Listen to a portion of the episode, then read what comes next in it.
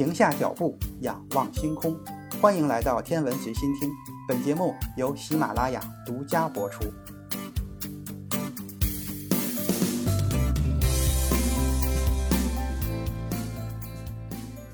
最近在《自然》杂志上发表了两篇新论文，这两篇论文无论是从彗星的起源，还是彗星的形成条件，都更新了我们对彗星的理解。就在两年前。星际彗星二爱鲍里索夫曾经短暂地访问过我们的太阳系。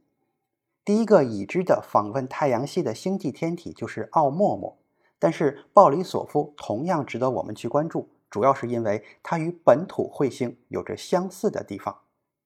鲍里索夫是科学家发现的第二个闯入太阳系的星际天体。二零一九年的八月三十一日，乌克兰业余天文学家。根纳迪·鲍里索夫发现了这颗星际访客。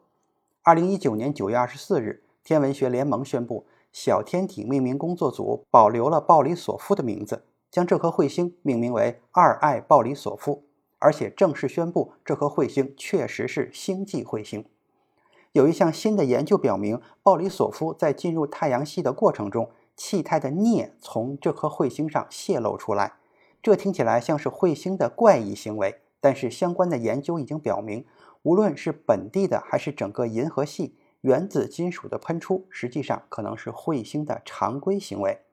鲍里索夫星际彗星在2020年的一月访问了我们的太阳系，天文学家由于它特殊的轨道而能够确定它的星际性质。最近的研究表明，鲍里索夫是一个类似冥王星物体的碎片，已经形成在它所在母星系统的柯伊伯带之中。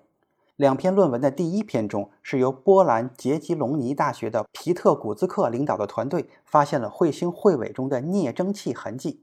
研究人员调查了彗星的化学成分，发现了一些彗星的排放特征。研究小组利用智利超大望远镜收集的数据，对彗星进行了光谱分析。这项技术使科学家能够研究天体的化学成分。彗星中充满了原始的冰和尘埃，它们是在行星凝聚时出现的。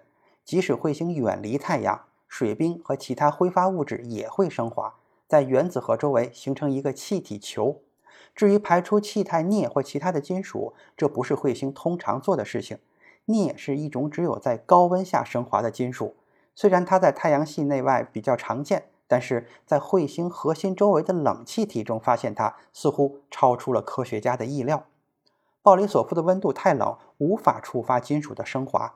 科学家现在需要解释导致触发这些金属在鲍里索夫上释放的机制。在彗星核心周围的冷气体中检测到气态镍，这就提出了一个关于彗星来源的问题。镍原子的空间分布暗示了某些短寿命的母体分子，或许在其他明亮彗星的光谱中会发现它们。在另外一项相关的研究中。比利时列日大学的让·曼弗里德领导的一组研究人员报告了，在我们的太阳系原生彗星产生的光谱中，检测到了铁原子和原子镍的情况。